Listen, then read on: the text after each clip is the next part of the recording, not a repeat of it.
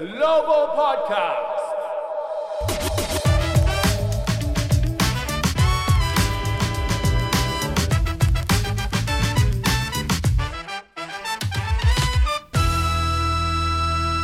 Hello everyone! ウィザーズグローバルポッドキャストへようこそザック・イクマですいよいよ NBA のプリシーズンが始まりましたウィザーズはおとといヒューストンでロケッツに負けてしまいましたが6人が2桁得点とバランスよく得点できました。試合後モントレズ・ハレル選手は課題点はまだたくさんあるけどプリシーズン初戦にしては上出来だったと振り返っていました。八村選手、KCP 選手、そしてアブディア選手は不在だったので今後のローテーションがどうなるかまだ分かりませんし、まあ、そして新しいコーチ陣と新加入選手で今年のウィザーズがどんなチームになるのかも本当にまだ分からないんですけど少しだけはイメージができたかもしれません。さて今回のゲストですが日本ではウィザーズ中継の「こんにちはコール」でおなじみのウィザーズテレビ中継の NBC スポーツワシントンの実況アナウンサージャスティン・カッチャーさんをお招きしてウィザーズのニューシーズンについて伺います。それではインタビューです。Take a listen.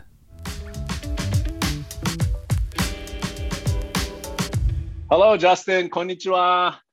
こんにちは。How are you? I'm great.、thank you for joining us today.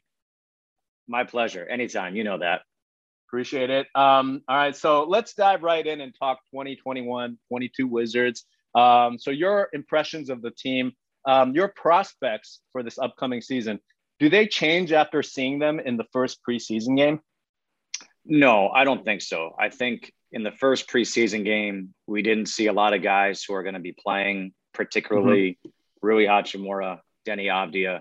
Um, you know, those are those are key components for this year's team. So I don't you don't know what the rotation is going to be yet. Uh, it's mainly guys getting their feet wet, but it's going to take some time um, for this team to gel and form an identity. So no, I don't I don't read too much into, into the first game.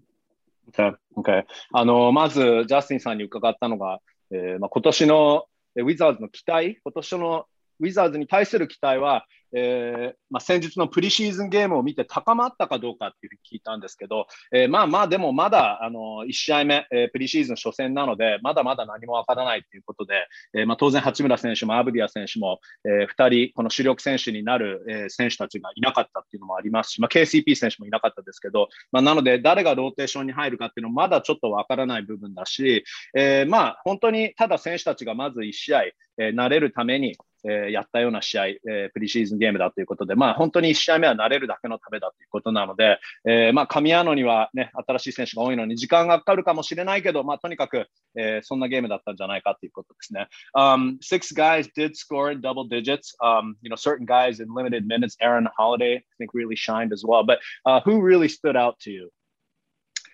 You know, I, I would just say obviously Holiday stood out um, mm-hmm. because of what he did. I think um, I think for Aaron, it's it's an opportunity right now to come to a team and and show what he can do. You know, he, yeah. he he's even said that in Indiana it didn't go the way he had hoped.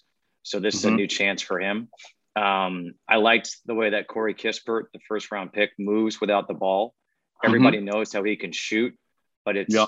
what he does when he doesn't have the ball that I think is really good. Um, so okay. so that's kind of what stood out to me. Mm-hmm. Um, but again, it's it's so early on that sure, uh, sure. I, I think we're going to find things out more and more as we go on into the season. Okay, okay. I see. えー、で、まあ、あのー、プリシーズンゲームでは6人の選手が2桁得点を記録しましたけど、まあ、誰が目に留まったかということで、えー、まあ、アーロン・ホリデー選手は特に目立ったねと、短い時間帯でたくさん得点、17得点でしたかね、記録しましたけど、まあ、本人も、ね、メディアデーでその、その前もそうですけど、えー、ペーサーズでは思うようにいかなかったので、本当に今年はアピールのチャンスでもあるし、絶好の機会でもあるあるので、えー、そこをうまく生かしたんじゃないかというところで、えーまあ、あと、えー、コーリー・キスパートの選手のオフボールの動きもすごく良かったねと言っていましたね。そのあたりが目に留まったと。えーまあ、ただ、もちろんまだ1試合目で早いので、えー、本当にシーズンに入ってから誰がどういうことができるかっていうのは分かってくるんじゃないかなと言っていますね。And of course, as you say, uh, it's still very early, but um, it's very promising to see Spencer Dinwiddie looking good, um, you know, with his knee not being an issue apparently. And he was really able to facilitate and uh, look like he has a good shot too.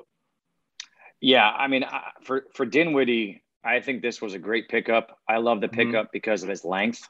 uh, yeah. being six foot five, long arms. Uh, it's something that really we haven't had in, in, a long time. Where you pair him with Brad, and and you know we didn't have Kentavious Caldwell Pope in that game, so you, you think about different things, um, and we can have defense, but he's going to be able to facilitate, and he's going to be able to get to the basket, uh, lob threats to Daniel Gafford, to Montrezl Harrell. Um, I I think he's going to be a really good addition to this team. And mm-hmm. I also think he's kind of a character, and chemistry is so important that I think he can add to the chemistry of this team. うん、I see.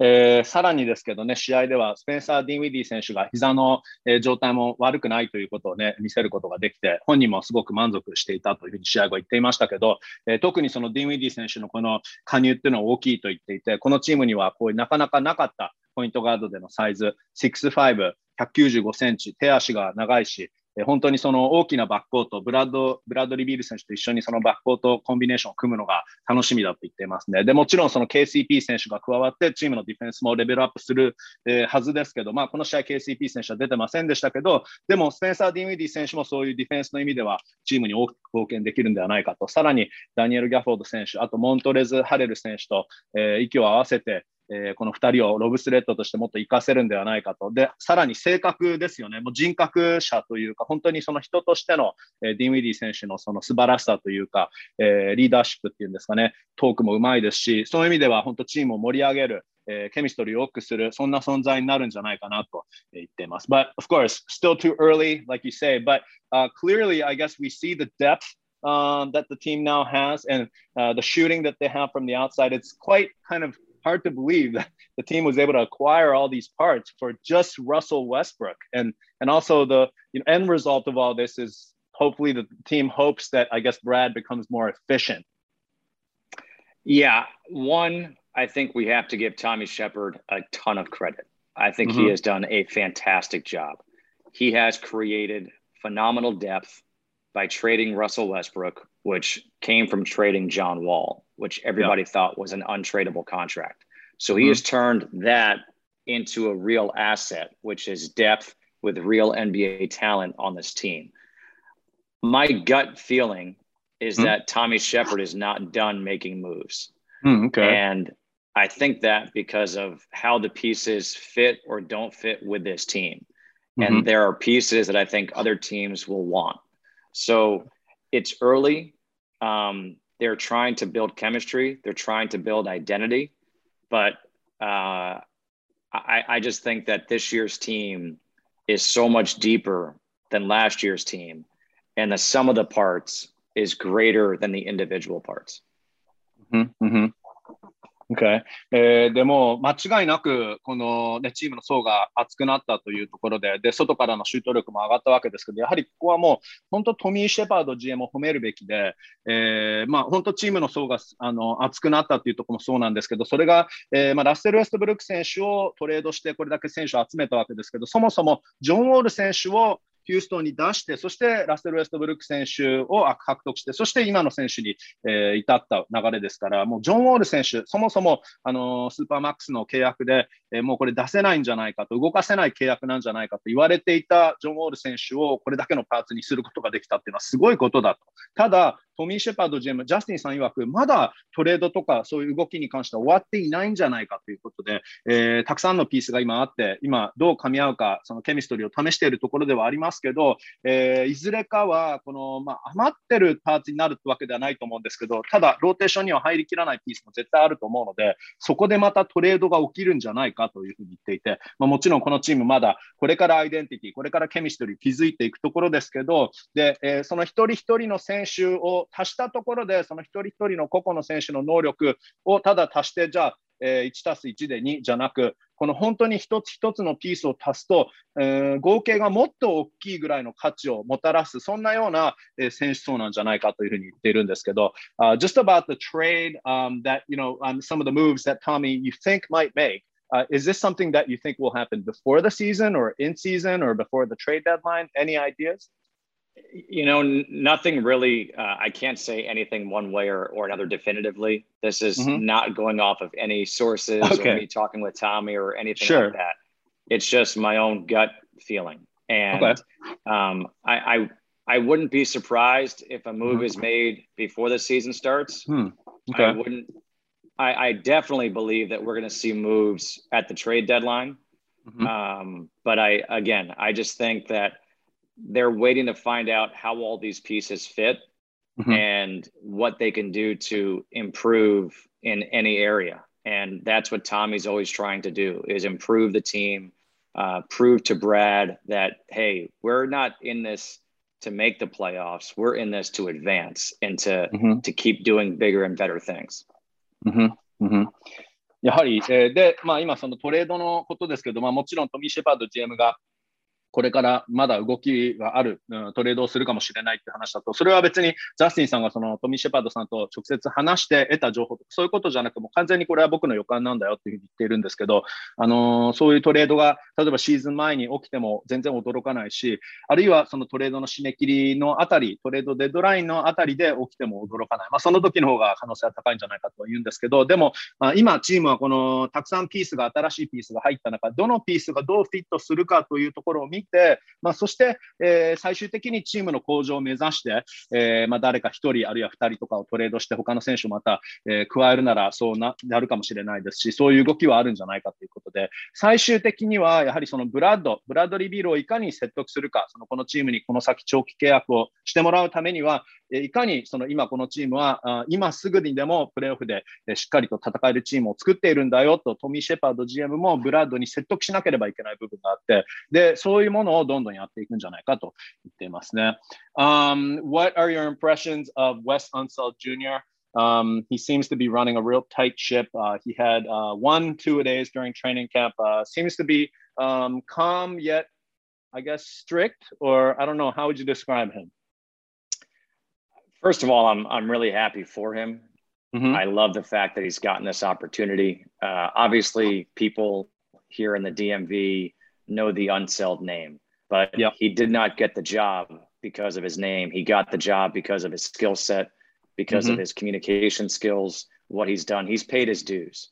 Mm-hmm. And you talk about how he runs kind of a tight ship. And I think yep. that comes from his upbringing.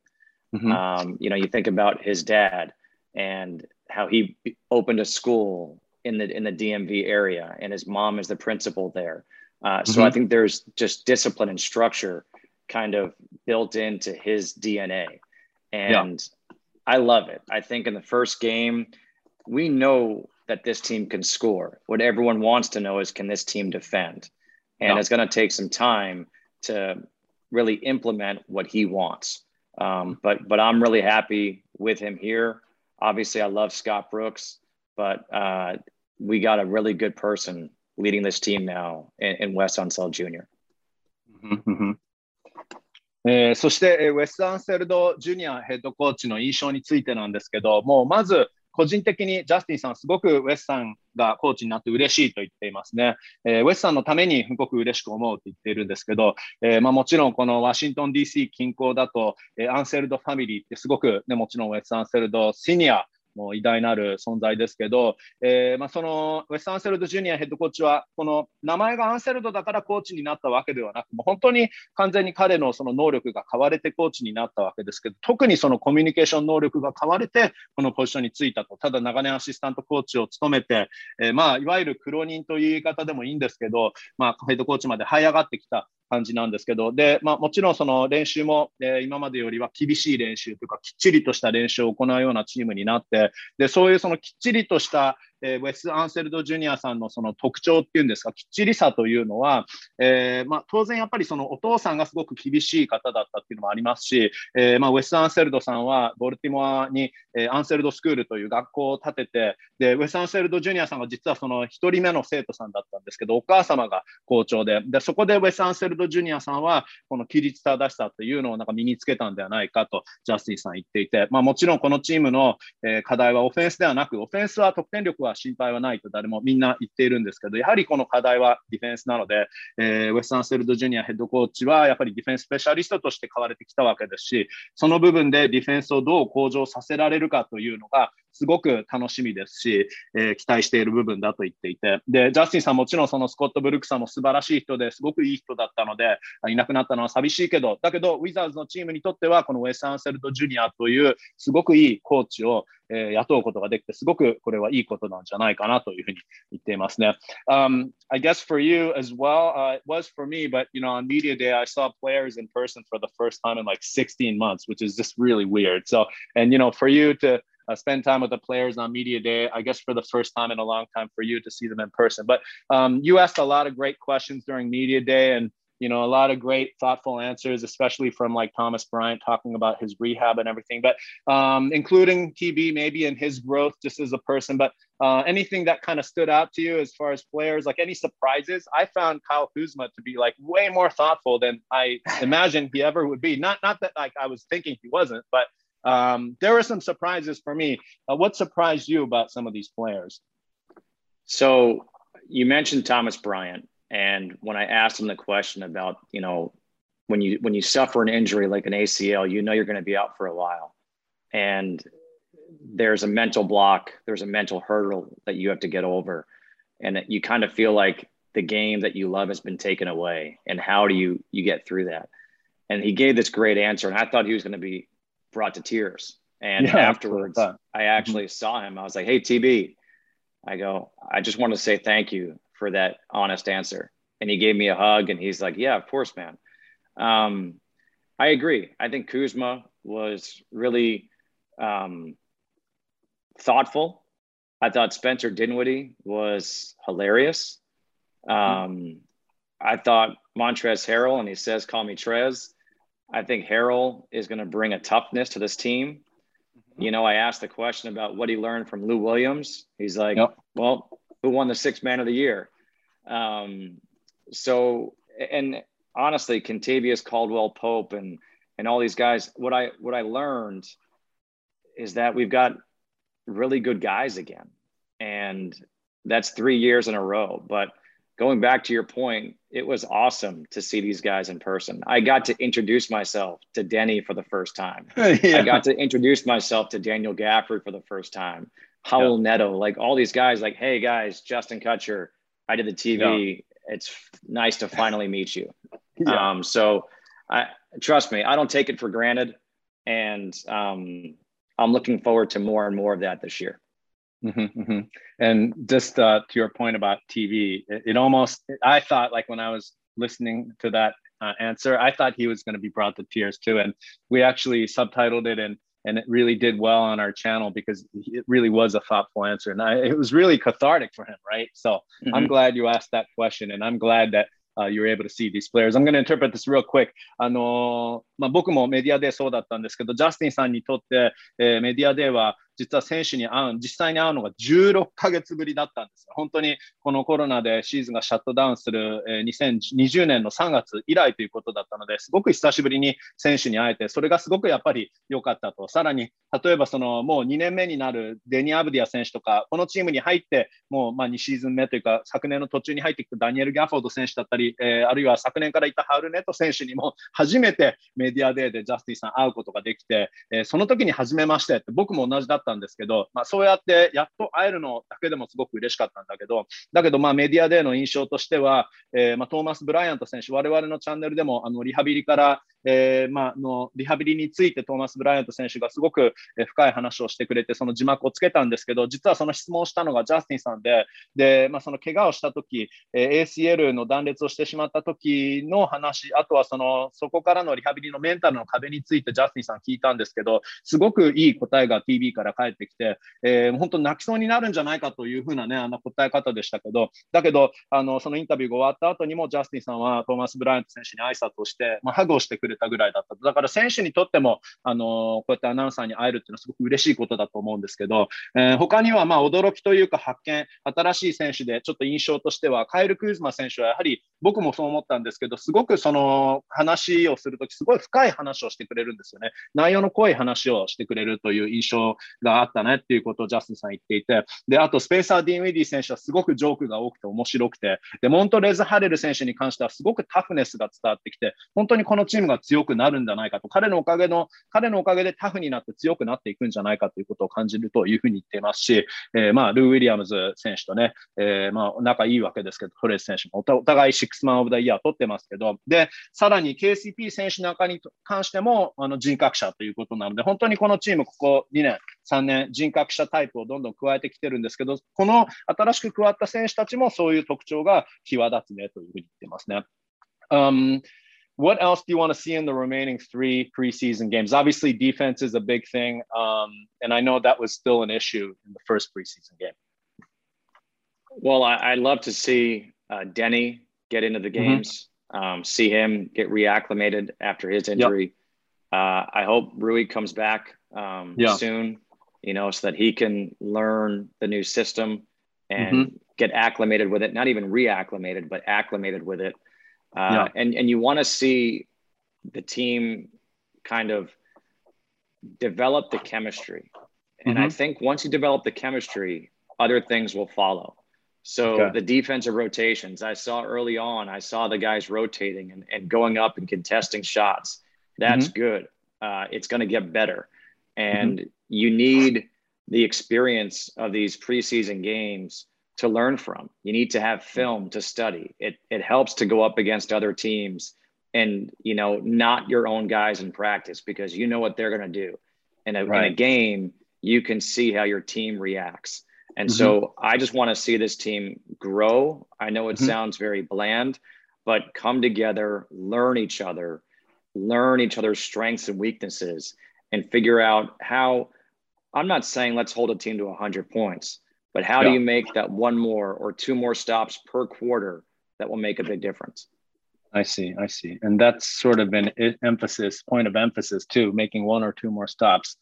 Uh, per quarter、えー、あと残りプリシーズンの3試合、どういうことが見たいかと、ジャスティンさんは、まず、えー、アブディア選手に早く出てほしいと、えーまあえー、おそらく現地土曜日のニック戦出る予定なんですけど、えーまあ、彼のプレーを早く見たいと、えー、あと、まあ、当然、八村選手に早く戻ってきてほしいと、ジャスティンさんも言っているんですけど、まあ、八村選手にとっては、えーまあ、早く戻ってこれれば、早く戻ってこられるほど、その新しいシステムに、えー、慣れる期間が長くなるということなので、まあ、まずその2つと。で、まあ、あと3試合、え、全体的にチームケミストリーをどんどん上げていってほしいというところで、まあ、当たり前のことを言ってるかもしれないけどと、ジャスティンさん言ってるんですけど、えー、初戦、プリシーズンの初戦、ディフェンスのローテーションは良、えー、かったと思うと、ただもっと良くなるはずなので、えー、何が大事かって、プリシーズンはやはりその練習でいろいろ映像を撮って、それを後でおさらいしても、そこまでやっぱりあの相手選手、自分らのチームメートがどういう動きをするかってもともと知ってるので、えー、参考にならない場合もあるんだけど、プリシーズンの対外試合のフィルムっていうのはやっぱりすごく価値があって、そこをもっと例えばミスがあっても見て、おさらいをして修正して、それで改善して直していってほしいということなので、まあ、引き続き成長が見たいということで、えー、まあ、もちろんその、ね、お互いを知ること、ケミストリーを確立することで、まあ、あの一つ数字で出すと、例えばその100点以下に抑えられればっていう言い方をするかもしれないんですけど、まあ、そこよりかは、例えば各クォーター、あと1回でも2回でも相手を止められるようなディフェンスができればというふうに言っていますね。All right, so uh, you did not call uh, the Rockets game the other day. You are calling this game coming up on Saturday, right? The home opener, Correct. the preseason home opener, the Knicks game. Um, now, this is your sort of Wizard season debut, but it's not like you haven't been announcing. You were announcing NFL over the summer, is that right? Yeah, I was. I do, I do the Atlanta Falcons preseason package okay. for the NFL um, uh-huh. every year. So uh-huh. I had that over the summer and then yep. a whole lot of golf. Uh, okay. Did some events, um, just emceeing events um, uh-huh. for different charities and and whatnot. Uh, uh-huh. But I I can't wait to get back out there to Capital One Arena uh, sure. to be reunited with Drew. Um, see my boy. We were talking yesterday on the phone. I called him up and he's like, "JK." Um, so nice. it was it was great and yeah. uh, just honestly, Zach, it's it's about getting a chance to do what I love for my yeah. job, and that's mm-hmm. call sports and call basketball, and hopefully have a good amount of fans in the stands, yep. um, and, and, try to feel like we're getting things back to normal, and mm-hmm. Uh, mm-hmm. and giving some and giving everybody something to cheer about. Mm, I see. Uh, the ジャスティンさんにとっては、えー実は先日の、えーヒューストンでのプリシーズンゲームの実況はななかったんです。ジャスティンさん実況しなかったんですけど、えー現地土曜日のニック戦の、えー試合は、えー実況するということなので、まあ、それがプリシーズンデビューということになるわけですけど、まあ、もちろんジャスティンさん、そのオフに全く実況してないわけではなく、NFL のアトランタ・ファルコンズのプリシーズンの試合の実況を担当していたりとか、あるいはゴルフの実況をたくさんやっていたということで、イベント MC などもやったりして、だけどやっぱりその自分が本当に最も愛しているのは、まあ、そのスポーツの実況ということなので、キャピタルアリーナに戻ってきて、えーそれでドリュー・グッデンさん、え連絡をね、電話で取ったら、もう JK 元気か？ということで、もうテンションが、え上がっていたということなんですけど、ドリュー・グッデンさんと、まあ、コンビネーションをまた組んで、えーまあ、お客さんもたくさんアリーナに入るといいんですけど、やっとこれで制限がつかない、えアリーナの状態になるんですけど、まあ、コロナの収束に、えまあ、一歩近づければというふうにね、えー思っていると言っているんですけど、um, Now, this is just preseason, but do you get nervous before kind of the first game of any season or any preseason? No, not really. Um, Uh-huh. You know, I, I I love what I do, and Yeah. my my dad has said to me for a long time, if you're one with your job, Uh-huh. then then it's not really work. Everything Okay. just comes to you instinctually. And Uh-huh. for me, I love everything about my job. I've missed the Mhm. traveling. I've missed being Yep. with the team. I can't wait to get back on the road with them. But as far as being nervous, no, it's like, you know what? Let's go out there and have fun. And Uh-huh, uh-huh. I know it's live TV, so I'm obviously going to screw up. I've been doing this for a long time and I've yet to have the perfect game, Okay. but it's what you always strive for. But what I also always strive for is to make sure that the viewers are enjoying the broadcast and they're having Mhm. fun. Mhm. And and so I don't really get nervous um, about it. I get excited about it, is what I would say. Okay. Okay. で、えーまあ、プリシーズンとはいええーまあ、一応これシーズンデビューということになりますので、緊張はあるかっていうふうに聞いてみたんですけど、それはあんまりないと。何よりも本当にこの実況が好きすぎちゃって、そんなにそういう苦痛というものを感じないと言っていて、お父さんにも、あの、とにかく仕事が好きであれば大丈夫というね、えー仕事に尽くすこと、えーそれが本当好きであれば仕事と感じないからというようなアドバイスをお父さんからもらっていて、もうとにかくいつも彼の、えージャスティンさんの一つ目標というか、えまあそのとにかくモットーですかね、その楽しむこと、have fun というふうに言ってますけど、えもう中継でもちろんミスもあったりする、いまだに完璧なゲームはあの実況できたことはないというふうに言っているんですけど、とにかく視聴者が楽しめればそれでいいと。なので緊張よりもエキサイトしているという感じかなと言ってますね。And of course,、um, you know, the viewers in Japan, they love your konnichiwa call. Uh, and it's been a while since we talked about that. So I'm just wondering if you could take us through kind of that genesis of um, how that came about. And I know that there's there were conversations you had with Rui as well, but you know, like what was kind of the, the makings of the uh, konnichiwa call? Honestly, you and I had talked about it on the bus one day, Yeah. and, and I just thought about it. Um, Yeah. You know, there are certain words from different languages that people in America know. Mhm. And konnichiwa Yeah. is one of the words from Japan that people here in America, the general public knows. Mhm. So I thought it would be cool if Rui made a big move. If I said konnichiwa Rui or Uh-huh. konnichiwa Hachimura, Yeah. but I want to make sure that it wouldn't be offensive. So I asked you, Yeah. um, and I asked Rui before the second game of the of his rookie year, and he said no. People, he's like, I, I I love it. He's like, people will love that, Yeah. and I did it.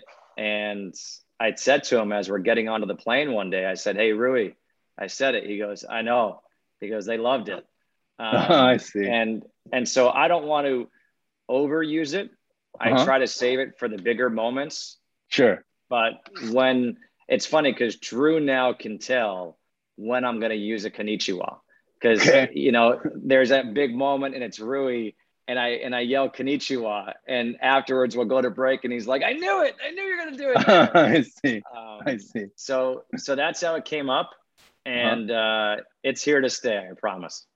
Oh, I love it. I love it. And everyone loves it. And I think people are uh, imitating it back home too, and back in Japan as well. You know, that's awesome. Uh, as we like to impersonate all the famous calls by announcers. But あの、ジャスティンさんはやはり、ね、日本ではその、こんにちはコールでね、えー、すごく 有名なんですけど、あの八村選手のね、ダンクの時の、その、こんにちはコールがどうやって生まれたかって、ちょっとおさらいしてもらったんですけど、実はこれ、あの、ジャスティンさんがチームに入ったのが2019年で、あの、八村選手の1年目と同じシーズンにジャスティンさんもチームに入ってきたんですけど、実況を担当するようになったんですけど、その時に、まあ確かに僕とも、あの、チーム、移動中、チーム帯同してる時に移動中にチームバスで、えー、なんか日本語で中継で言えたらいいよなって、ジャスティンさんがちょっとまだその考え中、あの検討中の時だったんですけど、で、まあ、やはりその外国語で、それでアメリカ人も知っている日本語は何かなと思うと、やっぱりそれはこんにちはなんだよねっていうことだったので、それでもって、ま、失礼でないかっていうことも確認を取った。それは僕にも確認を取ってくれましたし、八村選手にもあの、あれは確か2試合目って言ってましたね。1シーズン目の2試合目、OKC サンダーの試合の後に、その、こんにちはっていうふうに、あの、言うのは失礼かなって八村選手にちょっと確認を取ったら、八村選手は、いやいや、失礼じゃないよと大丈夫だと思うし、きっと流行るよというふうに八村選手言ってくれて、で、あのその後、遠征の時、また、あの、飛行機に乗り込む時に八村選手にちょっと一言話すことができた時に、ジャスティンが、あの、言ったよと。こんにちはコールやったよって言ったら、八村選手知ってるよって、あの、すごく良かったみたいだねって、流行ってるみたいだねって言ってくれたので、すごくその、こんにちはコールが流行って、ジャスティンさんも嬉しいって言ってますし、あと、ドリュー・グッデンさん、解説のグッデンさんも、いつこんにちはコールが来るかっていうのをなんとなくいつも分かってるみたいで、まあ、ビッグプレーでしか、あの、ジャスティンさん使わないんですけど、例えばその、こんにちはコールが出た後にコマーシャルに入った時とかに、あ、絶対そこでこんにちはコールやると思ってたよというふうにね、ジャスティンさんに言ってくるみたいなので、えー、ドリュー・グッデンさんもなんとかこんにちはコール気に入ってるし、いつ出るかってタイミングも分かってるみたいですね。Um, have you considered like other phrases or words? And I know you said, you know, konnichiwa is one word that people here also understand, you know, uh, what Japanese word that people here understand. But uh, for example, um, the konnichiwa call is a dunk call, right? And I know for like the wizard, mostly, right? And for the Wizards right, yeah, radio, yeah um, Dave Johnson, for example, uh, for his threes, he would do like a "it is their call, and that's a famous call in this area as well. Um, but you know how, like, for a long three, right? Uh, they'll say so and so hits from downtown, and mm-hmm. the downtown, the word downtown in Japanese is shitamachi. So I'm just wondering if you would ever go, "Hey, from shitamachi," um, except the caveat actually after having explained all this i'm just realizing that um, shitamachi is downtown in japanese but it's such a literal translation that it might actually be more like an old town old town tokyo so it's a little right. convoluted but um, you know i was wondering like from shitamachi or uh, I think Matt Devlin of the Raptors, he always likes to say from Saskatoon or from wherever in Canada, right? So like from Toyota, so Japan would, or something what I what I would say is um, I have to cater to the American audience. So the only other word that I think could be uh-huh. used is arigato. Okay. Um, okay. Um, and and and maybe I, I use that for something, but okay. I, I, just think those are the two words that are konnichiwa and arigato are the 2 uh-huh. words that most Americans know. Um, okay. And that's that's the way I have to approach it. Okay, for sure. Uh, thanks for the serious answer, but no, I appreciate it because I was like kind of joking around a little bit, uh, brainstorming. But あの、新しいコールを考えてるかって聞いてみたんですけど、今のは大体その、こんにちはコールはダンク限定、主にダンクだと思うんですけど、それで例えば、ウィザーズのこのポッドキャストでもゲストあのでお呼びしている、えー、ラジオ実況のデーブ・ジョンソンさんは、3を打った時にね、It is there、えー、入りましたって、It is there っていうコールでも結構有名なんですけど、まあ、あの、ジャスティンさんは例えば、スリーポイントの新しいコールを検討なんかしているんですかって聞いてみて、まあ、強引なんですけど、僕は下町から決めましたとか、あの英語だったら from downtown っていうのをただ直訳で下町から、えー、スリーが決まったとか、あるいは富山から決まったとか、それはどうですかって聞いたら、今ちょっと却下されちゃったみたいなんですけど、まあ、そのジャスティンさん曰く、このコールに関しては、そのアメリカ人が分かる、アメリカ人に向けての当然中継なので、あのまあ、日本人もね、もちろん日本の人も喜んでくれてるのは嬉しいけど、だけどやっぱりこれはそのアメリカ向けの中継なので、そのその中でアメリカ人が分かる言葉だと、こんにちは以外だったら、まあ、ありがとうかなっていうことなので、ありがとうコールもひょっとして今後あるかもしれないんですけど、まあ、どうなんでしょうかね。Uh, you've been covered by a lot of Japanese TV, and I think you weren't you um, interviewed over the summer as well during the off season? I was. Uh, I believe it was NHK. Um, they actually flew down to Charleston, South Carolina, uh, to okay. interview me. I was down there for my mom's 70th birthday, uh-huh. and uh-huh. they they sent me an email on a Saturday, and they said we'd like to interview you on Monday.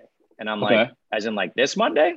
Yeah. And they said, yeah. And I said, well, I can't do Monday, but I can do Tuesday uh-huh. between this time, and yeah. it would have to be in Charleston. And they flew okay. down, interviewed me for an hour uh, wanted to talk about Rui and the Olympics uh-huh. and uh-huh. uh, Brad and the Olympics and, and all this stuff and the evolution of Kanichiwa. Um, okay. okay. So yeah, so they did that once there. They've done once here in in DC, um, yep. and you know what? I I love being able to help out whenever I can and do these interviews. And the fact that the people in Japan are tuning in and they know my call of Kanichiwa, uh, it's pretty yeah. cool. Yeah, for sure, for sure. あので日本のテレビにも結構もう取材をされていて実は夏の間にもえー、なんとこれはオリンピック、オリンピック関連の取材で、八村選手だったり、ブラッドリー・ビール選手なんかのことについて、NHK から取材を受けたらしくて、えー、でジャスティンさん、今はもちろんワシントン DC にいるんですけど、えー、夏の間、お母さんの70歳の誕生日の時に、サウスカロライナ、全然ワシントン DC から遠いんですけど、サウスカロライナ州のチャールストンに実家にいたみたいで、で、土曜日に NHK から取材お願いしたいんですけどって連絡が来て、あさっていかがですかって突然言われて、あさってって、えー、どうしようかな、ちょっとあさっては難しいけど、火曜日、えー、3日後ならいいですよって言って、なんと NHK はワシントン DC ではなく、チャールストン、サウスカロライナ州までわざわざインタビューを取りに来てくれたということなので、もうあの日本からのさすが NHK だなと思うんですけど、まあ、とにかくその日本のテレビから取材を受けるのはジャスティンさん大好きだし、こうやってこんにちはコールが日本で広まってるとすごく嬉しいねって言っていますね。Okay,、uh, one last thing before I let you go. Do you have like a pregame ritual, like a pregame meal? Like I know Wade Boggs would always have like chicken two and a half hours early or something. Um, do you have a pregame meal or a nap or anything that you always make sure you do? Pre-game ritual is I always wake up, get my board done in the morning, take a okay. nap, do my workout, uh-huh. cook my dinner, head yep. to the arena. And okay. but I but I always make sure I get a pre-game workout and a pre-game nap in. Okay. And there is no certain pre-game meal like that you swear by. Not a no. I I, I switch it up. I'll cook different things each and every time. Uh, but I will say that if we're doing well, um, if we're on a winning streak, I'll wear the same, you know, shoes okay. until we lose. Okay. okay I'm very cool. superstitious. OK、いや、あの、験担ぎではないというか、験担ぎなんですけど、あの、試合前欠かさずやっていることは、えー、まず朝起きて選手ボード、まあ、つまりその最新の選手の名鑑をアップデートして、で、ワークアウトして、で、昼寝もちょっとして、で、ディナーを作って、で、何か絶対同じものを毎回食べなきゃいけないっていうわけではないんですけど、ジャスティンさん、料理好きですよね、確かね。えー、で、ただ、チームが勝っているとき、えー、連勝が続いているときは、絶対同じ靴を履くって言ってるので、それが僕の験担ぎだなと言っていますね。Uh, yeah, I hear you're a good cook, right? I think Drew is always talking about how you don't bring in food for him. Is that right? Oh, no, I do. I bring for him. Oh, you do? I do. Okay. Yeah. Okay. あの、ジャスティンさん、料理好きで、で、たまに中継でもドリュー・グッデンさんが、俺に俺の分は持ってきてないのかっていうふうになんか言ったようなこと、覚えもあるんですけど、いや、ちゃんとジャスあのドリューの分も作ってるよと、ジャスティンさん言っています。Alright,、uh, I know you have to head off to practice, so I'm going to let you go.、Uh, I will see you at the facility later.、Uh, but thank you so much for your time today. Thank you. I appreciate it. And have a great game on Saturday. Thanks, man. Um, can't wait. And uh, tell everyone I say hello.